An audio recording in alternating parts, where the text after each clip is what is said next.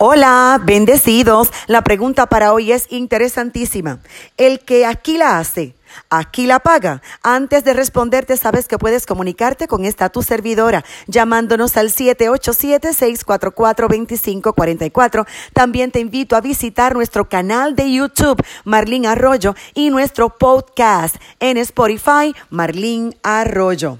Sí, definitivamente este es un principio del reino. Las sagradas escrituras citan en Gálatas capítulo 6 versículo 7, no os engañéis, Dios no puede ser burlado, pues todo lo que el hombre sembrare, eso también segará, porque el que siembra para su carne, para su carne cosechará corrupción, mas el que siembra para el espíritu, del espíritu segará vida eterna. Es un principio y se activa para todos. Si nosotros sembramos armonía, paz, buenas actitudes, buenas acciones, misericordia, eso es lo mismo que vamos a cosechar. No hay cosechas sorpresas en este reino. Si un agricultor siembra una semilla de aguacate, lo que cosechará sin duda alguna será aguacates. Sería ilógico que cosechara mango porque sembró aguacates y la Biblia enseña en Génesis capítulo 1 versos 11 y 12 que cada semilla se reproduce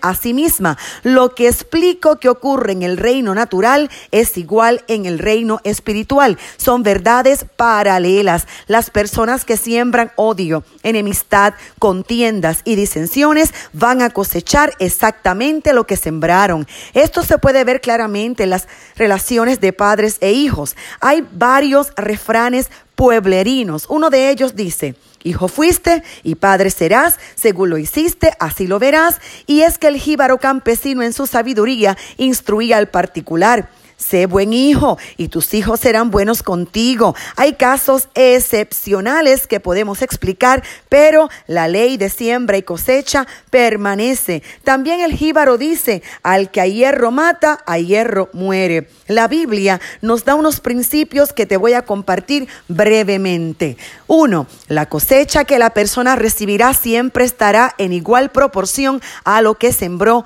Cita en la segunda carta a los Corintios, capítulo 9, verso 6, el que siembra escasamente también segará escasamente, y el que siembra generosamente, generosamente también segará. Y esto aplica a todos los aspectos de nuestra vida, desde el dinero hasta la compasión por los demás. Dos, la semilla hay que cuidarla. Hablemos de cosas buenas. Si siembras amor, cuídalo y riégalo. Cambia tus actitudes egoístas y verás cómo tu cosecha será gente que te estime y que te ame. Tres, hay personas que creen que como la cosecha tarda, sembraron algo y no pasa nada, pero se equivocan. Eso que hiciste, eso que sembraste, tarde o temprano lo vas a cosechar. Santiago 5.7 cita, amados hermanos, tengan paciencia mientras esperan el regreso del Señor.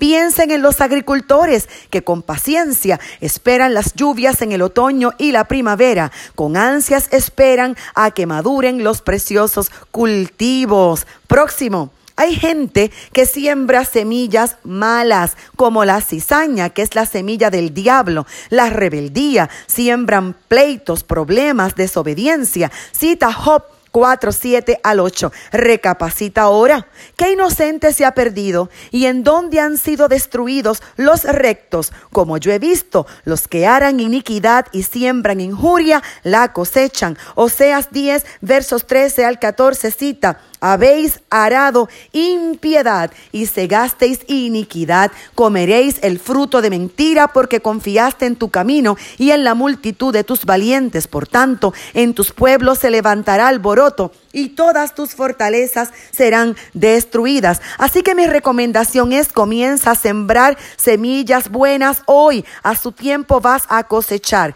Siempre la palabra de Dios. Salmo 124, 5 al 6 cita, irán dando y llorando el que lleva la preciosa semilla, pero volverá con regocijo trayendo sus gavillas. Sea generoso. Cita Proverbios 3, 9 al 10, honra a Jehová con tus riquezas y con las primicias de todos tus frutos Así tus graneros estarán llenos de abundancia y tus lagares rebosarán de vino nuevo. Sé justo, siembra justicia. También cita Proverbios, el que siembra justicia tendrá galardón firme. Como la justicia conduce a la vida, así el que sigue el mal lo hace para su muerte. Lea Isaías 3:10, Ageo 1:6. En conclusión, lo que siembras aquí, lo cosechas aquí, lo que haces aquí, lo pagas aquí. En Cristo, una mala cosecha del pasado se debe recibir con humildad y con la firme decisión de hacer restitución. Un arrepentido paga lo que debe y comienza una vida nueva.